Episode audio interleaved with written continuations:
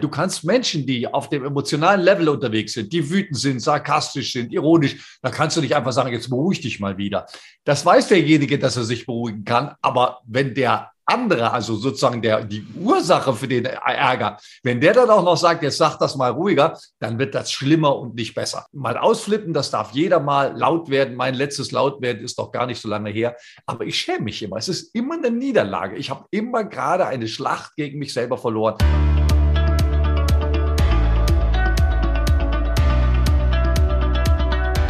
Moin Moin und willkommen zum Business Hippie Podcast, dein Podcast für berufliche Klarheit.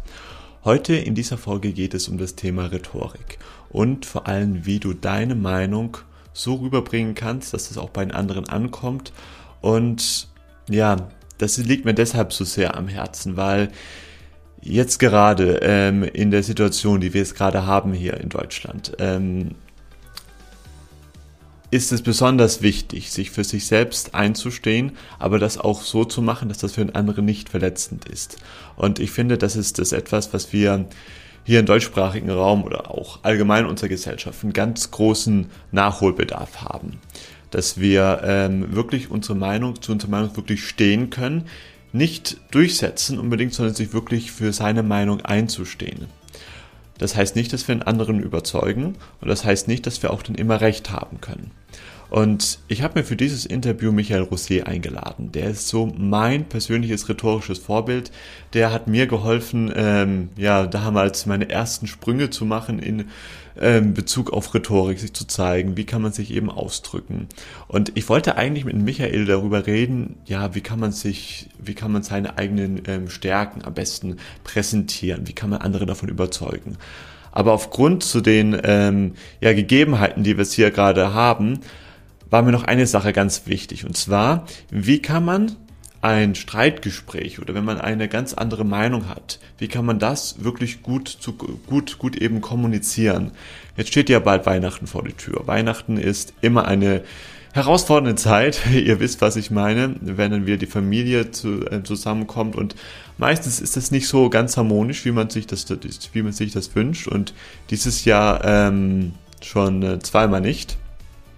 Und Michael hat da eine ganz, ganz tolle Ansicht. Er sagt nämlich, dass der Satz, den wir alle so gerne ähm, sagen, so, ja, jetzt beruhig dich doch mal oder lass uns doch mal sachlich sein, ist der schädlichste, den du überhaupt in ein, in ein Streitgespräch ähm, sagen kannst oder wenn einfach mal die Emotionen hochkochen.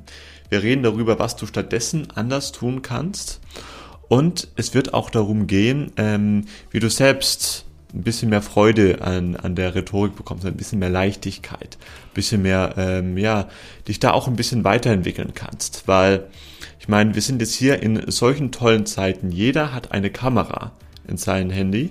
Ähm, jeder hat ein Handy und ja, jeder kann einfach auf YouTube, Facebook oder, oder Instagram einfach nur sein eigenes Video hochladen und stell doch mit bitte das einmal mal vor, lass dir das mal auf der Zunge, auf der Zunge zergehen.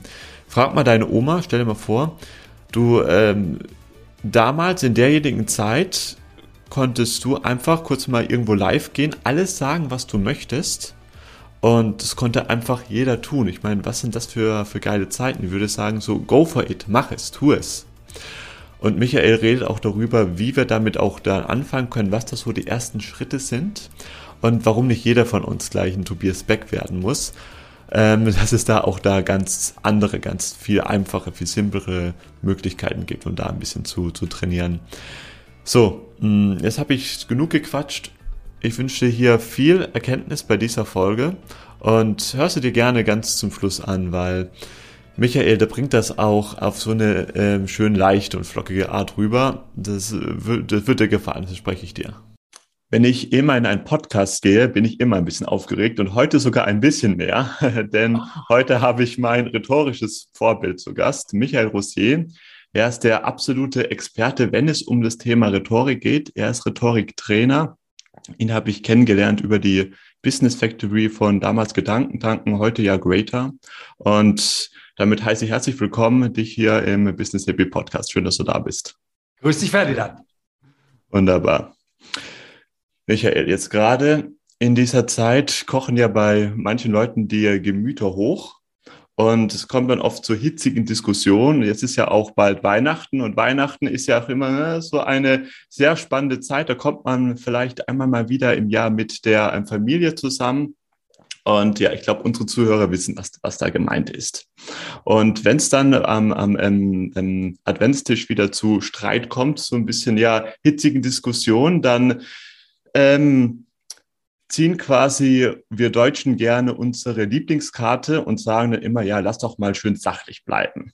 Das sind wir Deutschen ja, ja Meister da drin. Und ähm, würde das wirklich helfen, dann wäre die Situation in uns in Deutschland anders, aber das ist wieder was anderes. Und ähm, ich habe von dir einmal gehört, dieser Satz, in einem Streitgespräch. Lass uns doch mal sachlich bleiben. Ist der grausamste, den man überhaupt deren Gegenüber antun kann. Magst du uns da mal ein bisschen etwas darüber erzählen, wie du das gemeint hast? Ja, der Satz ist giftig, ja, weil ich meine, du stellst die Frage ja so ein bisschen, ein äh, bisschen tickisch, äh, trickreich, äh, um zu wem, Michael, kann das funktionieren? Nein, das funktioniert nicht. Ja, da gibt's ja viele Variationen. Das kann man auch ruhiger sagen. Äh, das kann man netter sagen so redest du nicht mit mir, ja, das, ich kann ja gleich, also der Satz macht uns noch wütender, weil du kannst Menschen, die auf dem emotionalen Level unterwegs sind, die wütend sind, sarkastisch sind, ironisch, da kannst du nicht einfach sagen, jetzt beruhig dich mal wieder. Das weiß derjenige, dass er sich beruhigen kann, aber wenn der andere, also sozusagen der, die Ursache für den Ärger, wenn der dann auch noch sagt, jetzt sag das mal ruhiger, dann wird das schlimmer und nicht besser. Das heißt, das ist einer der Sätze, die man in vielen Konfliktratgebern findet, die aber in meinen Augen nicht funktionieren, weil sie den Konflikt im Grunde genommen noch verschärfen und nicht entschärfen. Was kann man dann stattdessen machen? Also wichtig ist, dass man zunächst mal Klarheit darüber hat, dass man für seine Emotionen selber verantwortlich ist. Es ist niemand kann den Schalter drücken, wenn ich den Schalter nicht drücken lasse. Ja, in meinen Seminaren mache ich auf die Übung, dass einer vor mir steht und sagt, ich mache sie jetzt mal wütend. Pass mal auf, ich mache sie jetzt mal richtig wütend.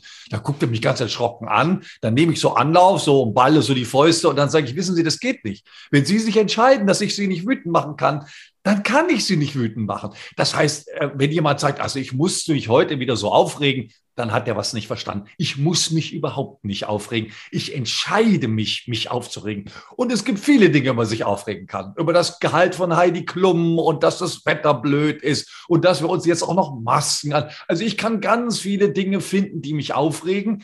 Ich kann aber auch sagen, das regt mich jetzt nicht auf. Das ist eine Entscheidung. Und wohlgemerkt, ich habe großes Verständnis, wenn einmal der Kragen platzt, wenn es einmal zu viel wird, wenn man das Gefühl hat, es reicht. Aber es ist trotzdem kein Zwang. Wenn ich mit einem, in einem Haus am See wohne, wenn ich es mir in Portugal gut gehen lasse, in der Abendsonne sitze, wenn ich ein Schatzi habe, was mir den Nacken massiert, dann kann mir viel weniger was ab anhaben, als wenn ich denke, das haben sie mir abgesagt, der meldet sich nicht, Konto ist leer. Der nächste, der mir vor die Flinte kommt, auf den schieße ich. Das sind einfach unterschiedliche Ausgangssituationen. Und ich muss mir klar machen, dass mein Kopf sehr viel dafür tun kann, ob es mir gut geht oder ob es mir schlecht geht. Sind wir dann, höre ich so auch das Thema Gelassenheit raus. Ist das etwas, was man sich da einfach so antrainieren kann oder wie hast du das gemacht? Wie hast du das für dich gelöst? Also erstmal ist man sehr oft unzufrieden, wenn es emotional nicht klappt. Ja, wenn man, man ärgert sich über sich selber und man schämt sich über sich selber. Und, und es ist wichtig, da so einen Schalter einzubauen. Ähm, und für mich ist ein wichtiger Schalter, wenn ich merke, ich will laut werden, wenn ich merke, ich will, wenn es so über, dass ich dann möglicherweise die Situation verlasse. Also weg von lebenden Menschen. Ich kann am nächsten Tag sagen, Schatzi, das hat mich gestern wahnsinnig aufgeregt, was du gesagt hast. Das hat mich richtig geärgert. Aber wenn ich sage, das ärgert mich, das ist schwierig. Deswegen sollte man immer den Schalter umlegen oder versuchen, den Schalter umzulegen, bevor man, also vielleicht erst nicht, wenn es zur Halskrause steht, sondern möglicherweise, wenn es nur bis zum Kragen steht und dann sagen, du, das ärgert mich gerade. Ja, ähm, das heißt, für mich ist der große Trick, diese Emotionen anzusprechen. Wenn du jetzt sagen würdest, Michael, du hast doch keine Ahnung dann kann ich auf der Sachebene bleiben, kann sagen, natürlich habe ich Ahnung, ich habe sogar viel Ahnung, du hast keine Ahnung. Ich kann aber auch denken, warum ist der jetzt so sauer? Und ich kann sagen, Ferdinand, was ist denn los mit dir? Das Interview hat gut begonnen. Jetzt erzählst du mir, ich habe keine Ahnung. Ist das eine neue Interviewtechnik? Willst du mich herausfordern? Und in neun von zehn Fällen kommt der andere jetzt runter, weil er sagt, oh ja, ich will ja nicht laut werden. Ich will ja eigentlich, ja. Und in dem einen Fall, wo das nicht gelingt, da haben wir sehr oft ein Problem, was noch deutlich tiefer liegt. Also ich nenne das, da hat jemand ein Rabattmarkenheftchen. Ja, der hat Streit mit seinem Chef, der hat Streit mit einem Kollegen, ja, dann hat er Streit zu Hause und jetzt komme ich auch noch und jetzt lädt er das da ab also prädestiniert sind zum Beispiel Menschen in Dienstleistungsberufen, ja, die einfach wissen, ich darf nicht widersprechen, ich muss guter Laune sein, ich muss so. Und mich da mal so richtig zu beschweren, dass es mir nicht gut geht oder was sie mit dir machen oder sich über irgendwas aufzuregen, worüber es sich nicht lohnt aufzuregen, da kann ich meine negativen Energien abbauen. Und das machen wir leider ganz häufig, weil es viel einfacher ist, sich beim Schaffner der Deutschen Bundesbahn äh, Luft zu verschaffen, anstatt der Schwiegermutter mal zu sagen, sie soll nicht jeden Tag Tag zu Beginn der Nachrichten anruft. Jetzt, ich jetzt, es ist ja diese Jahreszeit ja eigentlich da mal perfekt, um diese Rabattmarken mal einzulösen. Das kann man ja beim nächsten Weihnachtsdinner machen. Und wäre es auch dann eine Möglichkeit, das einfach mal so anzusprechen und dann, wenn es dann mal wieder zu hitzigen Diskussionen kommt, weil wie ich mir das dieses Jahr ganz bestimmt in Deutschland äh, vorstellen kann, dann würdest du dann einfach dann empfehlen, anstatt den anderen zu überzeugen, einfach mal dann zur Notfall zu sagen, so, hey, in Ordnung, ich verlasse jetzt einfach mal für zehn Minuten den Tisch, ich komme gleich mal wieder und dann können wir da weiterreden. Nee, das würde, das würde ja bedeuten, dass ich die anderen unter Druck setze. Da würde ich sagen, also passt mal auf, ich gehe jetzt weg, ihr beruhigt euch und wenn ihr euch beruhigt habt, dann bin ich bereit, weiterzureden. Das ist nicht gemeint. Okay. Gemeint ist, Leute, ich möchte in diesem Essen jetzt nicht mehr teilnehmen. Ich möchte, wenn das so weitergeht, möchte ich, ich kann das nicht. Und zwar nur deswegen, weil wenn ihr weitermacht, dann schreie ich zurück. Und wenn ich jetzt zurückschreie, dann bereue ich das am nächsten Tag, muss mich entschuldigen, das will ich nicht. Deswegen möchte ich jetzt gehen. Ja, also nicht, ich bin in der starken Position, kriegt euch wieder ein, dann bin ich dabei bleibt, sondern ich bin in der schwachen Position. Ich möchte nicht schreien. Ich möchte mich dem nicht aussetzen. Ich möchte das nicht machen. Und das mit dem Rabattmarkenheftchen, also sagen wir, unser letztes Rabattmarkenheftchen-Gespräch von meiner Frau und mir begann damit, dass ich gesagt habe, Schatz, wollen wir mal wieder Rabattmarken einlösen? Und sie atmet im Moment ein, sagt, da bräuchte ich zwei Jahre, um alle Rabattmarkenheftchen einzulösen. Nach 25 Minuten war es erledigt. Ja, also man sollte das regelmäßig machen, gerade in der Weihnachtszeit das nicht zu oft aufschieben und vielleicht auch mit Menschen, die man vielleicht seltener sieht. Ja, also man hat Besuch eingeladen und der Besuch verhält sich so ganz anders. Dann kann man das runterschlucken, kann sagen, na okay, der Besuch hat nicht gefragt, ob er die Schuhe ausziehen soll, er hat die Schuhe einfach anbehalten. Wunderbar, muss ich halt putzen, aber dann, aber dann mit Freude putzen, weil ich das dem Besuch nicht gesagt habe. Oder ich sage das und sage, passt auf, bei uns gibt es eine Regel, Schuhe aus, bevor man reinkommt und dann soll der Beruf sein. Aber nicht hinterher sagen, die hätten ja mal wenigstens die Schuhe ausziehen. Das, da macht man sich nur selber unglücklich, weil natürlich die böse Welt wieder so ist, wie man es die ganze Zeit schon erwartet hat. Und ich weiß nicht, Fabian, du kennst es wahrscheinlich, man kann sich in so eine Abwärtsspirale auch selber hineindenken. Ja, das kann man wunderbar machen. Wenn man das kann man wunderbar machen, ja. ja. Also du fährst Auto und dann kommt ein nicht schlechter, genau schlecht und irgendwie nach fünf Minuten denkst du, was ist denn hier los? Ja, aber diese Negativspirale gibt's auch im Positiven. Ja, also sag mal, was ist das für ein toller Wert, wenn Familie zu Weihnachten zusammenkommen kann? Das haben wir zu Corona-Zeiten gemerkt, als es nicht ging. Wie schön ist das, wenn alle zusammen, wenn alle aus den entferntesten Richtungen kommen, Unbequemlichkeiten in Kauf nehmen, auf Gästebetten schlafen, sich anpassen, sich an Essenszeiten halten, an die sich sonst nie, nur damit alle zusammen sind. Das ist ein ganz hoher Wert. Und mein erster Tipp wäre, da mal ein bisschen zu gucken, ob man sich nicht freiwillig ein bisschen einschränkt, damit dieses schöne Erlebnis möglich wird. Ja, du hast auch davor noch etwas ganz Wichtiges gesagt, da würde ich gerne nochmal einhaken, wo du dann sagst, man setzt sich ähm, absichtlich in eine schwächere Position, beziehungsweise höre ich daraus, man zeigt sich auch nur wirklich verletzlich und zeigt wirklich das, was da ist, weil ich meine, jeden tut es nachher leid, selbst den größten Choleriker, äh, bin ich davon überzeugt sein, der ist ein absoluter Psychopath, aber das sind die meisten nicht, den tut es am nächsten Tag eben leid, der möchte auch nicht schreien der kann da eben nicht anders. Und das ist jetzt etwas ganz Interessantes. Das ist nämlich etwas, was uns ganz, ganz schwer fällt, uns selbst verletzlich zu zeigen. Wir wollen ja immer Recht haben. Wir wollen ja auch dann andere gerne überzeugen und die, die, die anderen, die sollen das denn auch, auch bitte schön einsehen. Und was meinst du, woher kommt das? Warum, warum haben wir dieses Bedürfnis so sehr? Ja, weißt du, wir müssen uns selber behaupten ein, ein Lebewesen, was sich nicht, was nicht darum kämpft, überleben zu können, was sich darum kämpft, Nahrung zu bekommen, Anerkennung zu bekommen, Geld zu bekommen. Weißt du, ich war in meinem Leben schon ganz oft ohne Geld. Weißt du, der schlimmste Gang war der zur Bank. Furchtbar, furchtbar. Was macht man jetzt? Man hat kein Geld, man hat es nicht, man kann es nicht bezahlen. Das Konto ist überzogen.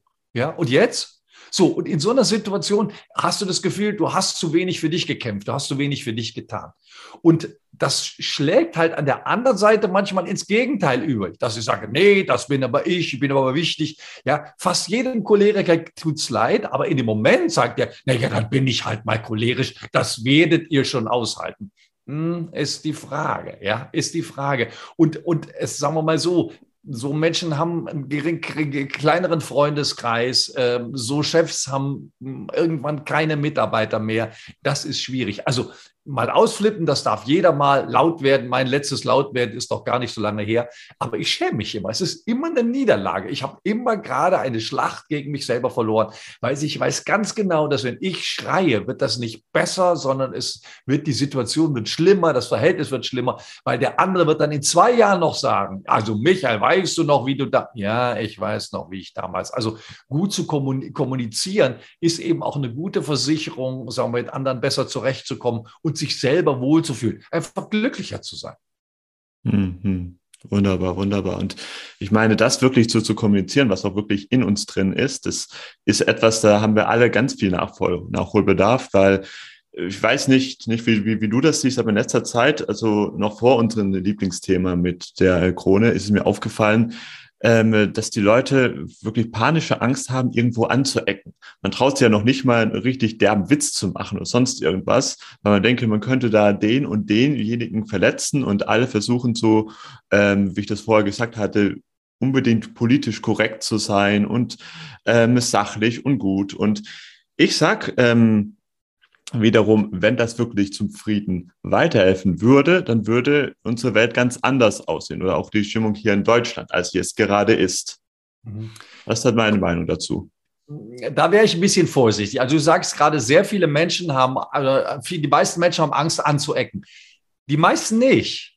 Ein großer Teil der Menschheit hat Angst anzuecken. Ja? Meistens der, denen schon mal was passiert ist. Also ich hatte, hatte letzte Woche ein Coaching zum Thema Podcast und da sagt einer, das könnte ja unsere Sekretärin, könnte auch die Fragen stellen. Und da sage ich, ja, das wäre eine optische Aufwertung.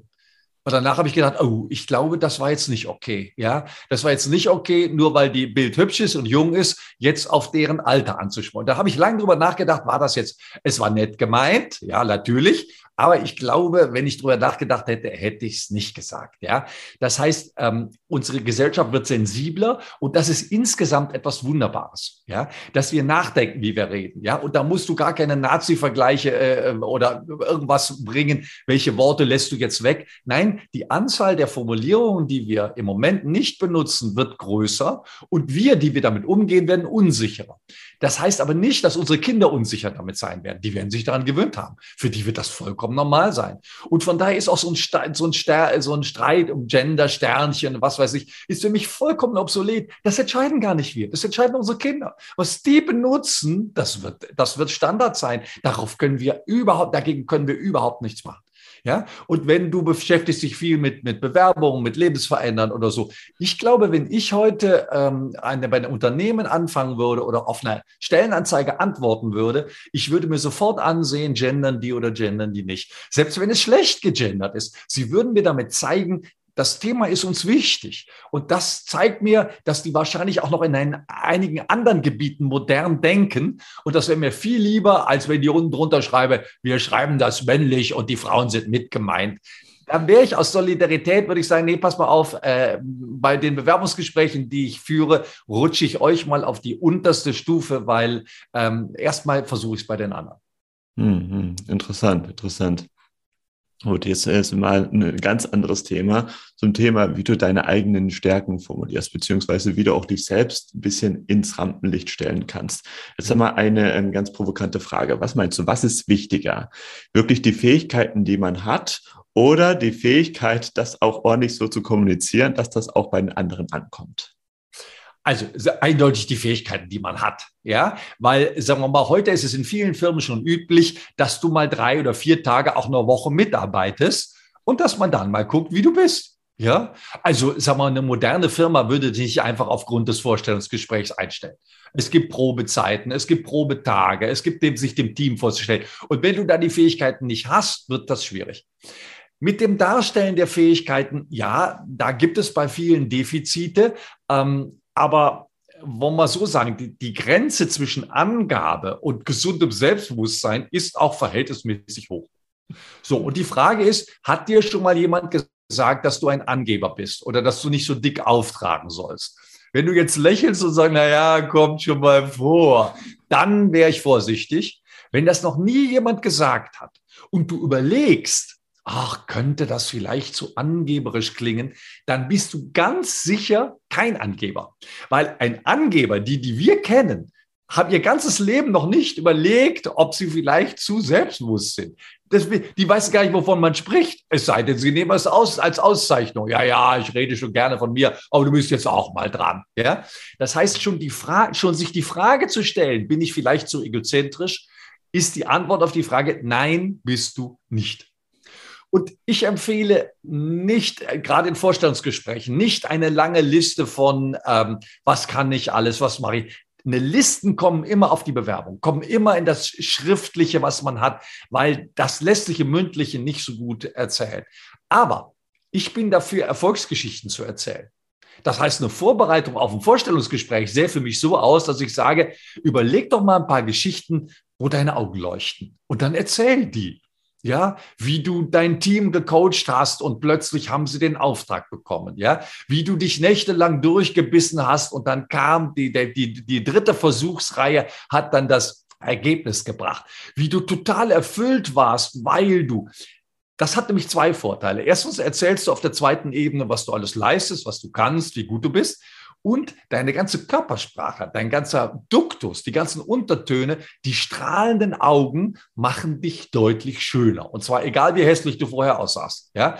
Das heißt, ich würde Erfolgsgeschichten sammeln und eventuell auch so ein paar, so ein paar Lifehacks, wo ich sage, das würde ich nicht wieder machen, weil auch wenn ich nach einer schlechten Eigenschaft gefragt werde, antworte ich nicht mit Ungeduld sondern da antworte ich mit einer Geschichte, wo ich mal versagt habe. Und diese Geschichte, dass ich die erzähle, dass mir die peinlich ist und dass ich gerade das Versagen erzähle, erzählt schon wieder viel über mich. Das heißt, ich bin dafür, zeige einen Menschen durch seine Geschichten, zeige einen Menschen durch seine Erlebnisse. Ja, das heißt, ich darf mich im Vorstellungsgespräch versprechen, ich darf nervös sein, ich darf Dinge durcheinander bringen.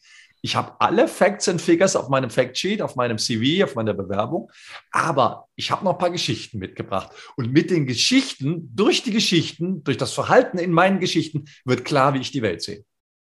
Es ist so wunderbar, dass du sagst, man darf da nervös sein, man darf da aufgeregt sein. Weil, ja, soll, also pass ja. mal auf, wenn du dich jetzt für eine Assistenzarztstelle am Uniklinikum bewirbst und der Chefarzt führt dich durchs Krankenhaus und du wärst jetzt nicht nervös, da, das würde dem komisch vorkommen. Ja, also viele Jugendliche sind heute nicht mehr nervös, wenn der Chefarzt vor ihnen liest. Da muss der Herr Chefarzt mit zurechtkommen. Aber wenn du nervös wärst, würde es Herrn Chefarzt gefallen. Weil du bist ja nur nervös, weil du, weil du so, so gerne in diesem Uniklinikum arbeiten würdest. Und das Gleiche gilt auch, was weiß ich, als äh, für eine Ausbildungsstelle bei Obi. Das ist genau dasselbe. Nervosität ist nichts Negatives. Nervosität ist auch bei einem Kanzlerkandidaten nicht negativ, auch bei einem, bei, was weiß ich, jemand, der Abitur macht oder in der mündlichen Abiturprüfung. In einer Stresssituation nervös zu sein, ist nichts Ehrenrühriges, weil man kann ja nichts dafür.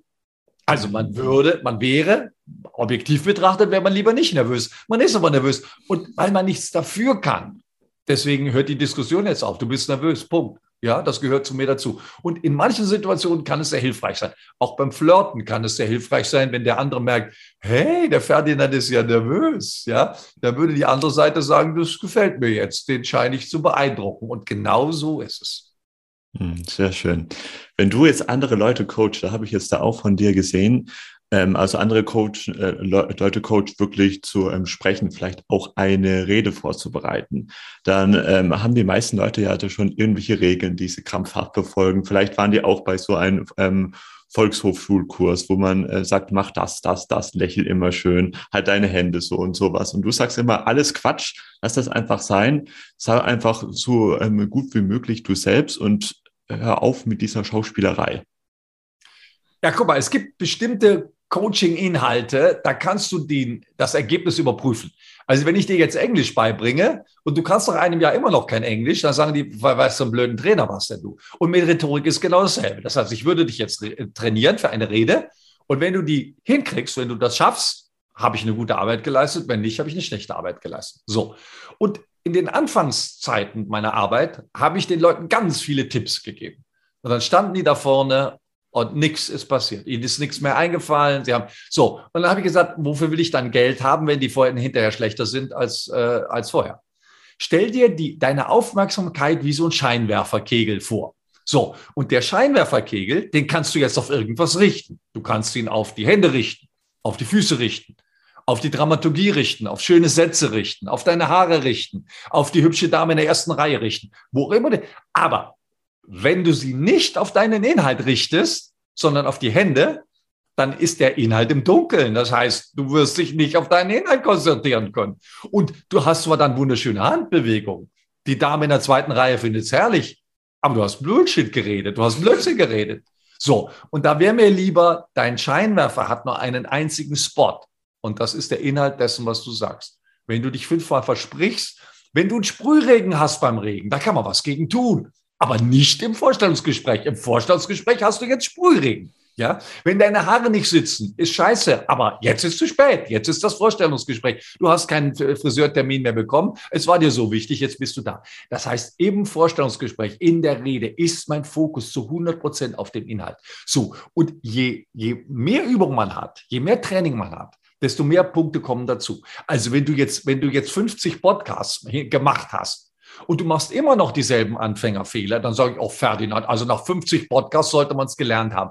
Nach 100 Podcasts hast du noch andere Dinge gelernt. Ja, und nach 150, deswegen bin ich immer so gerne mit Praktikern zusammen. Weißt du, wenn einer sein Leben lang Interviews geführt hat, dann kann der darüber reden, wie man Interviews macht.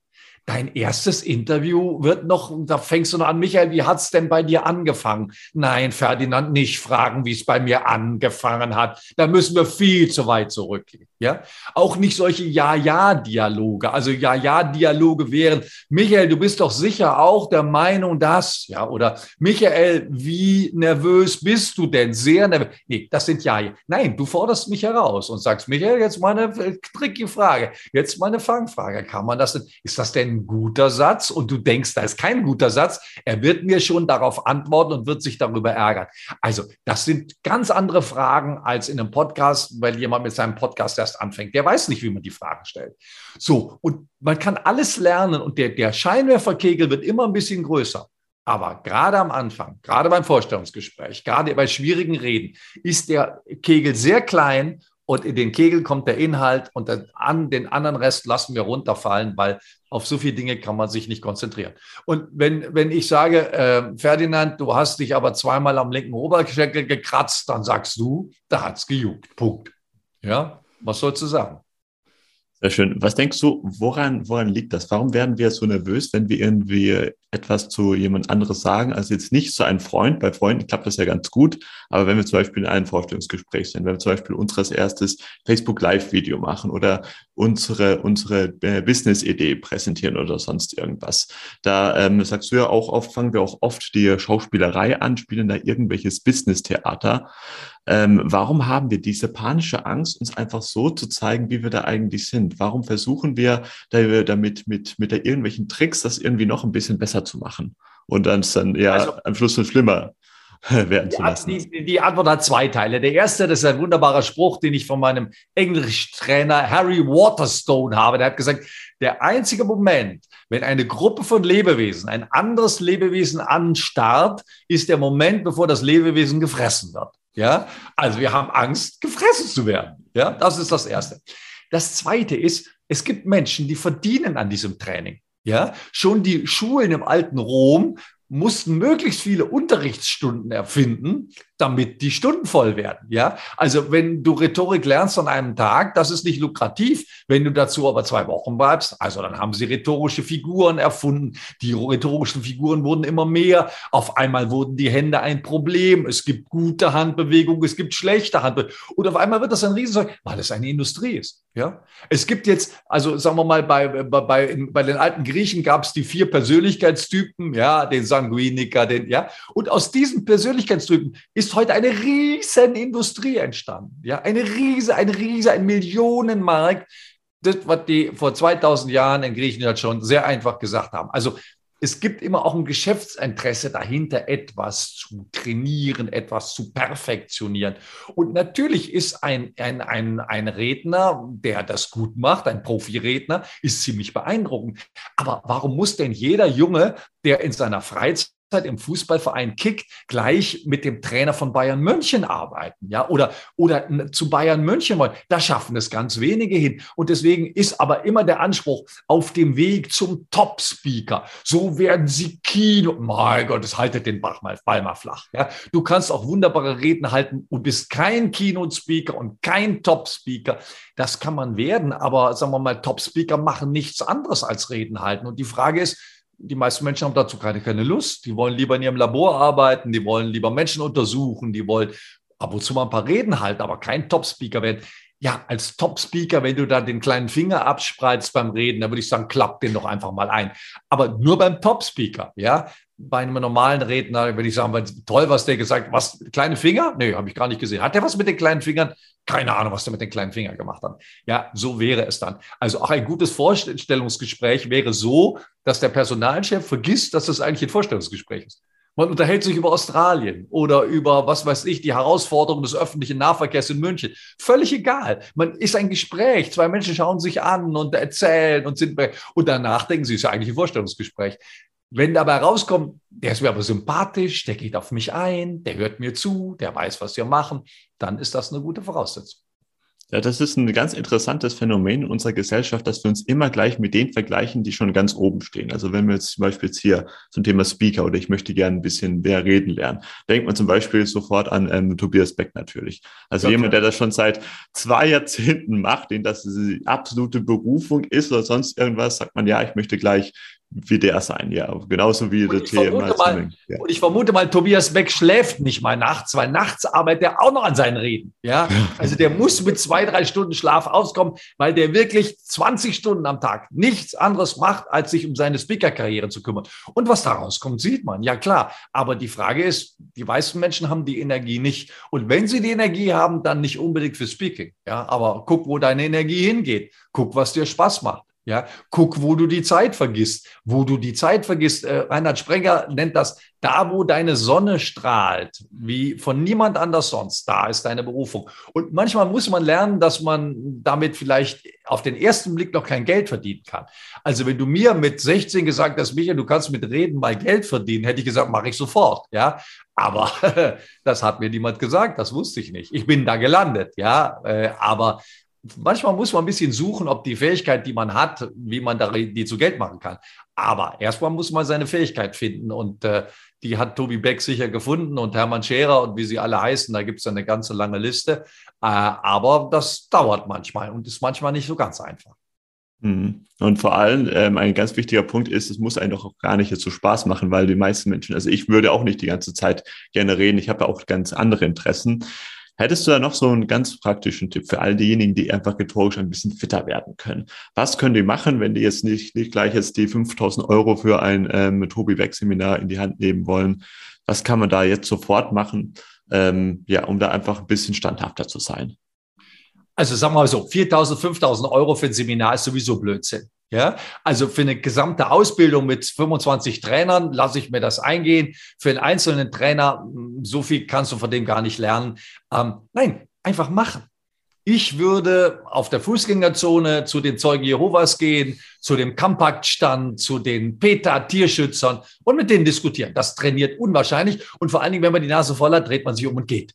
Gar kein Problem. Ja, ich würde bei einer Familienfeier mal mit dem Onkel, der Homosexuellen eher mh, hm, zwiespältig eingestellt ist, eine Diskussion führen. Das kann sehr beleben, solange das nicht gemein wird, solange das nicht unter der Gürtellinie wird, solange das kein Streit wird, ist das wunderbar. Das heißt, ich würde möglichst viele Gelegenheiten suchen, wo man etwas sagen darf. Beim Elternabend mal aufstehen und mal was sagen und merken, man wird gar nicht erschossen, man fällt gar nicht ohnmächtig um. So schlimm ist es gar nicht. So, und dann kommt das nächste und das nächste und das. Das heißt, ich bin sowieso eine Leiter, die man gehen kann. Ja, du kannst heute mit Zoom und diesen Dingen, es könnte doch jeder auch einen kleinen Vortrag aufnehmen, ein paar Minuten über sein Lieblingsthema und die bei YouTube einstellen und seine Freunde mal bitten, das anzugucken. Oder bei Instagram oder bei Facebook oder bei LinkedIn, ist ja völlig egal. Da haben wir heute ganz andere Möglichkeiten. Ja, eine Kamera war in meiner Jugend ein, ein so teures und edles Teil. Das hatte keiner. Heute hat jeder eine. Ja? Wenn, du mir, wenn du mir vor 40 Jahren mal erzählt hast, dass mal jeder mit seiner eigenen Kamera in der Hosentasche rumläuft, hätte ich gesagt, du spinnst doch, völlig ausgeschlossen. Kameras, das sind solche. Nein, es hat sich geändert. Das heißt, du kannst mit deiner Kamera reden. Du kannst jeden Tag eine Aufnahme machen von drei Minuten des Tages. Und wenn du das ein bisschen machst, dann wird das immer besser werden. Dazu brauche ich keine Ausbildung und kein Rednertraining. Den Tobi brauche ich dann, um das, sagen wir mal so, die letzten, den letzten Meter zu schaffen, um dann, was weiß ich, es zu professionalisieren, zu lernen, wie man damit Geld verdient und, und, und, oder mal zu überprüfen lassen, wie weit bin ich denn schon? Ja, da nimmt man dann den professionellen Coach und da kann man fast jeden nehmen, ähm, weil jeder ein Stück weiterbringt. Ich sage immer, ein Coach kann dir nie alles beibringen. Guck sie dir alle an, finde deinen Weg. Ja, manche sagen nach dem Tobi Beck Seminar, das ist das Beste, was ich im Leben gehabt habe, und manche sagen, den Scheiß will ich nie wieder. Das gleiche gilt fürs Hermann Scherer Seminar, fürs Michael Ehrer Seminar, fürs Frank Asmus Seminar, fürs, äh, fürs Robert Spengler Seminar und auch fürs Michael Rossier Seminar oder das René Barbodo Seminar. Ja, also um jetzt mal so die die ganze Haute Volée mal aufzuzählen. Ähm, der Profi, der unter investiert unter Umständen einiges an Geld da rein. Aber nicht bei einem Trainer 20, sondern eher zwei bei zehn Trainern. Das hielt ich für sinnvoll. Und bei vielen habe ich Bücher, bei vielen habe ich Online-Kurse, Videokurse. Also ich kann mich mit dem vertraut machen und der Redner sollte reden können. Ja, und die Rede sollte mir gefallen. Wenn ich jetzt sage, der Tobi Beck erzählt ja nur Geschichten, ich möchte lieber einen Content-Speaker, dann guckt man sich mal Hans-Uwe Köhler an. Ja, da ist deutlich mehr Content da. Ja, oder die Frauen Sabine Askodom oder was weiß ich. Guck mal die an, wo du, die da sind, wo du hin willst. Und die meisten Menschen sind freundlich. Also ich denke mal, wenn du Sabine Askodom eine Mail schreiben würdest und würde schreiben, Frau Askodom, ich würde gern von Ihnen lernen, dass man kriegt nicht nur ab, man kriegt nicht nur Antwort, man kriegt auch die Möglichkeit, wie man lernen kann. Sehr schön.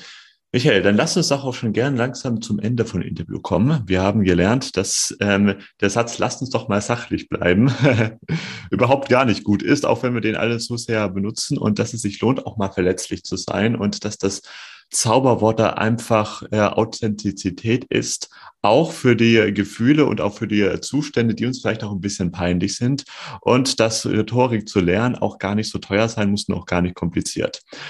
Wunderbar. Du, ganz zum Schluss habe ich noch mit dir eine kurze Frage- und Antwortrunde vor. Die stelle ich all meinen Podcast-Gästen. Wie hast du Klarheit für deine Berufung bekommen? Indem ich gemerkt habe, dass, dass wenn Leute über mich lachen, in der Theatergruppe oder in der Jugendgruppe, wenn ich erzählt habe, wenn ich Kabarett gemacht habe, ich fand das herrlich. Ja, du stehst auf der Bühne in der Schule, 600 Leute lachen über dich, du gehst danach durch die Fußgängerzone und dieselben Leute zeigen den Finger mit dich und lachen weiter. Und da habe ich gedacht, das wäre ein cooler Beruf. Die größte Lüge, die uns die Gesellschaft über Erfolg erzählt, ist ist, dass Erfolg nur eine Frage des Trainings ist. Du trägst alles in dir, Nein, es gibt Menschen, die tragen nicht so viel in dir, äh, um damit einen Lamborghini zu fahren. Ja, die können ganz wunderbar Steuerberater werden und die können ganz wunderbares und zufriedenes Leben. Aber Erfolg im Sinne von Reichtum und im Sinne von die Besten seiner Klasse, das tragen wir nicht alle in uns. Das ist Käse. Ich habe so viele langweilige Menschen, so viele Menschen, die in ihrem Leben noch kein Buch gelesen haben, die sich mit nichts auseinandersetzen und denen jetzt sagen, du musst nur daran glauben, dann wirst du erfolgreich. Das stürzt sie in den Abgrund, das stürzt sie in die die Krise. Das glaube ich auf gar keinen Fall. Was ist das Wichtigste für dich, um Erfüllung in deiner Arbeit zu erfahren? Am Ende jedes Jahres setze ich mich mit meiner Frau zusammen und gucke, wer mich geärgert hat. Ich habe das meistens vergessen, weil ein paar Wochen später, meine Frau weiß ganz genau, wenn ich nach Hause kam und hatte so einen Hals und dann sage ich, ja, Schatz, genau, die haben mich geärgert. Und die Aufträge nehme ich nicht mehr an. Das heißt, man sollte einfach gucken, was tut einem gut, äh, mit Menschen, die mir nicht gut tun, mit, mit Firmen, die mir nicht gut tun, Firmen, die die falsche Firmenkultur haben, da muss ich weg. Und manchmal muss man, mit denen ist es ein bisschen schmerzhaft. Es ist schmerzhaft, seine Stelle zu kündigen, wo doch die zwei Kollegen so nett sind. Aber wenn acht Kollegen nicht so nett sind, muss man irgendwann sagen, mein Gott. Und ich habe mein Leben ein paar Mal umgekrempelt, ehe es so aussieht, wie es heute aussieht. Und heute führe ich ein Leben, was ich mit niemandem tauschen möchte. Wenn ich an mir zweifle, hilft mir am meisten. Ich, also das kannst du jetzt nicht sehen, das ist mit Absicht so. Ich gucke hier gerade auf meine Kraftwand. Ja? Also da ist meine Familie, da sind meine Söhne, meine Schwiegereltern, meine Mutter. Da ist eine Karte von Stephanie Voss. Do one thing every day that scares you. Ja? Da ist ein Brief von Hans-Uwe Köhler. Da ist ein Schild von Stefan Heinrich. Attention, Speaker at Work.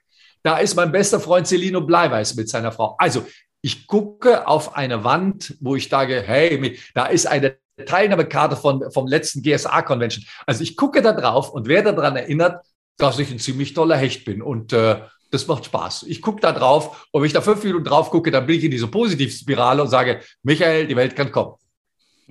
Oh, sehr schön. Da habe ich jetzt auch noch eine Frage. Was war das letzte äh, Ding, was dich gescared hat, was dir Angst gemacht hat?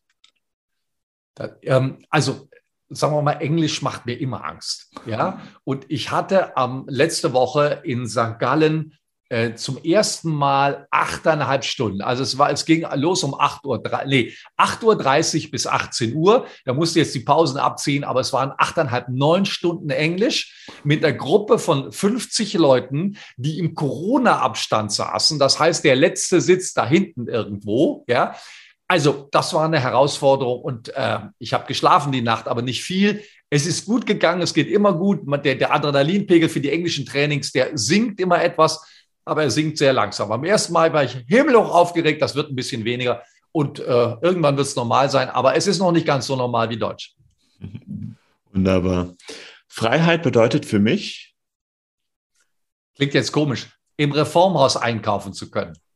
Ja, also Freiheit bedeutet für mich, dass ich mir ein paar Dinge leisten kann, ohne gucken zu müssen, wo die jetzt herkommen. Also das Denken ans Geld, das Denken, wo das jetzt herkommt, hat mich in meinem Leben so belastet und so in die Enge gedreht. Kannst du jetzt tanken, kannst du nicht tanken? Kannst du in Urlaub fahren, kannst du nicht in Urlaub fahren? Musst du die Kartoffeln vom Penny holen oder kannst du dir ein paar aus dem Reformhaus holen? Und dass ich heute ins Reformhaus gehen kann und auch nicht überlegen muss, nehme ich noch ein Müsliriegel mit oder nicht, das sagt mir immer, dass ich ein Stück Freiheit genossen habe. Und äh, das ist das Erste, komischerweise, was mir einfällt. Ja, sehr schön. Und zu guter Letzt, meine letzte große Erkenntnis war. Ich lese gerade ein wunderbares Buch von Lisa Feldman Barrett. Und bisher habe ich geglaubt, dass unsere Gefühle an unserem Gesicht genau abzulesen sind. Die kann man kartografieren. Also wenn du diesen Muskel bewegst, wenn du das siehst, dann ist das die Emotion und das ist auf der ganzen Welt gleich. Wenn Lisa Feldman Barrett recht hat, dann ist das kompletter Unsinn derjenige, der die Emotionen hat, kann nicht mal sagen, welche Emotionen er selber hat. Also so einfach ist es leider nicht. Und wenn das stimmt, wird das auch den Trainermarkt revolutionieren, weil viele Trainer dann keine Arbeit mehr haben, die sich auf solche Micro-Expressions und so etwas äh, äh, spezialisiert haben. Weil so einfach, dass wir genau sagen können, das ist Wut und das ist jetzt Melancholie, so einfach ist es eben offensichtlich nicht. Wunderbar. Michael, vielen Dank, dass du dir Zeit genommen hast und uns zu Zuschauern und Zuhörern gezeigt hast, dass Rhetorik gar nicht so schlimm sein kann und sogar Spaß machen kann. Also ich glaube, dass es sehr viel Spaß macht, weil guck mal, anderen Leuten etwas zu erklären, Influencer zu sein, Menschen zu bewegen, Menschen zum Andersdenken zu bewegen, ja, das ist eine große Sache. Stell dir mal vor, es kommt jemand nach deinem Interview, nach deinem Podcast und sagt, Ferdinand, das hat mich sehr nachdenklich gemacht. Ferdinand, ich habe jetzt zwei Dinge anders gemacht. Ferdinand, ich hatte gar nicht mehr, wow, was für ein schöner Beruf. Und dieses Reden, dieses Mündlichsein, diese mündliche Kommunikation ist was sehr befriedigendes. Ich kenne sehr viele Menschen, die lieben schriftliche Kommunikation, die schreiben gerne Bücher und Kurse und Romane, die machen das auch gerne auf Zoom. Ich bin immer derjenige, der lieber Zoom als Telefon, aber noch lieber zwei Menschen sitzen im Raum oder sind auf einer Convention. Ja, ich engagiere mich, engagiere mich sehr in der German Speakers Association, also dem Berufsverband professioneller Redner, weil ich die auch regelmäßig treffen kann. Und wenn ich die treffe, das ist ein Fest und gibt unendlich viel Energie, dass man dann sicher ein halbes Jahr durchhält, weil man so viel Kraft bekommen hat. Ja, das kenne ich auch von mir, wenn ich auch mal für mich ein neues YouTube-Video hochgeladen habe und denke so, äh, es war jetzt so, so semi-gut und ich bekomme dann auch eine Rückmeldung, so, hey, mir hat, mich hat das wirklich, mir, mir ähm, hat das, mir hat das wirklich weitergeholfen, sowas. Das ist, ich kann das dann gar nicht verstehen, aber anscheinend ist das dann so. Und ja, deshalb der Aufruf an, ähm, all unsere Zuhörer, ihr müsst nicht der nächste Tobias Beck sein, aber beschäftigt euch ein bisschen mehr mit eurer Rhetorik. Es lohnt sich auf jeden Fall. Genau. Experte sein in irgendeinem Gebiet, möglicherweise ein ziemlich cooler Experte, möglicherweise einer der besten Experte und dann auf die Bühne mit dreckigen Hosen, mit Äs, mit Spucken, mit ungekämmten Haaren. Aber bitte geht auf die Bühne und erzählt uns, was ihr daraus gefunden habt. Danke, dass du diese Folge bis ganz zum Schluss angeschaut hast. Wenn du noch tiefer gehen möchtest in das Thema Berufung, wie du wirklich etwas findest, was dich erfüllt und auch befreit, also, dass du wirklich das Leben führen kannst in der Freiheit, die, ähm, die du dir wünschst, dann habe ich hier für dich eine Playlist vorbereitet mit all den Tools, die du brauchst, ähm, um wirklich Klarheit für deine Berufung zu bekommen. Die findest du gleich hier oben. Dann hast du noch eine Playlist mit all meinen Meditationen, das Ganze zu vertiefen. Und hier kannst du den Kanal abonnieren, damit du immer auf dem Laufenden bleibst. Aktivier dann noch am besten die Glocke, dann kannst du auch gar nichts mehr verpassen.